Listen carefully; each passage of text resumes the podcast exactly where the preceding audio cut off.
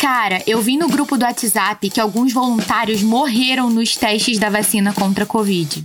É fake news. Já falei para você não acreditar em qualquer coisa que compartilham na internet. Está no ar o Múltipla Escolha, com comentários, dicas e curiosidades sobre os cursos de graduação da UERJ. Você sabia que 70% dos brasileiros com internet acreditaram em alguma notícia falsa durante a pandemia? O profissional de jornalismo tem o dever de combater a desinformação produzindo conteúdo jornalístico de qualidade, sempre investigando e apurando os fatos. Ele tem o dever de interpretar e traduzir informações com responsabilidade e imparcialidade. E hoje quem bate um papo com a gente é o jornalista Rafael Cazé, professor da Faculdade de Comunicação Social da UERJ. Múltipla Escolha!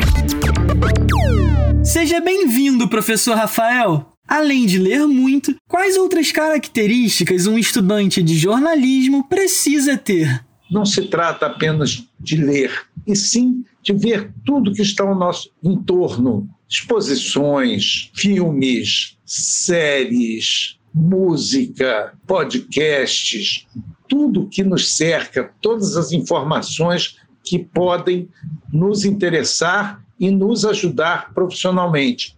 Eu costumo dizer que um jornalista ele tem que ser um ser curioso. Então, a curiosidade, a busca pelo novo, a busca pelo que a gente não conhece é que eu acho que é a principal característica que um estudante de jornalismo tem que ter. Quais são as áreas de atuação do jornalista? As áreas de atuação do jornalista são muito variadas, principalmente agora em tempos de cultura digital, aí, de, desse mundo integrado, globalizado que a gente vive. Então, o jornalista ele pode estar trabalhando nos meios de comunicação tradicionais, rádio, televisão, jornal, internet, mas ele também pode estar trabalhando em portais, em podcasts, ele pode estar trabalhando em canais de YouTube, ele pode estar trabalhando em assessorias de imprensa, ele pode ter um campo de ação muito amplo. É mais importante saber um pouco de tudo ou se especializar? Eu costumo dizer que o jornalista ele é uma pessoa que sabe um pouco de tudo e tudo de nada, né? A gente não é um grande especialista, a não ser que você comece a trabalhar numa determinada área que vá te exigir essa especialização, esse conhecimento específico daquela área, daquele setor. Mas, independente disso, independente dessa especialização, você tem que saber um pouquinho de cada coisa. Quais são os prós e contras do crescimento da internet para os jornalistas? Eu acho que nesse mundo digital você tem que estar mais disponível para a sua profissão. A informação está ali viva disponível a qualquer momento do dia. É lógico que isso é, exige da gente uma maior dedicação à profissão, né? principalmente porque é, antigamente você chegava em casa, você saía do seu trabalho, chegava em casa, via um telejornal, ouvia alguma coisa no rádio, lia uma revista. Hoje em dia, o volume de informação que nos chega através dos gadgets, né, dos smartphones, é tão violento, é tão intenso, é tão imediato, que a gente acaba ficando muito envolvido nisso.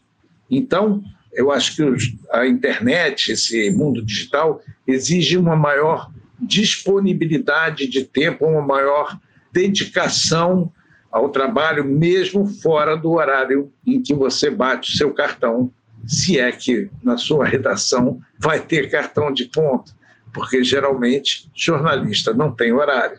Agora, de coisa boa, é, são muitas, né? A gente vive de informação.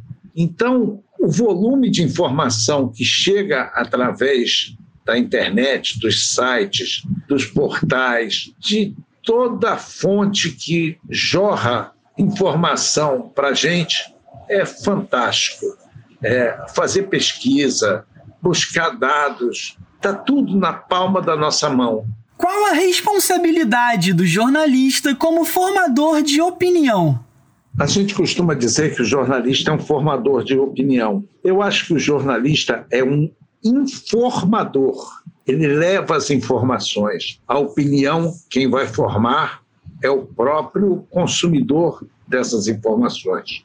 Então, cabe ao jornalista levar informações corretas, informações atualizadas, informações contextualizadas.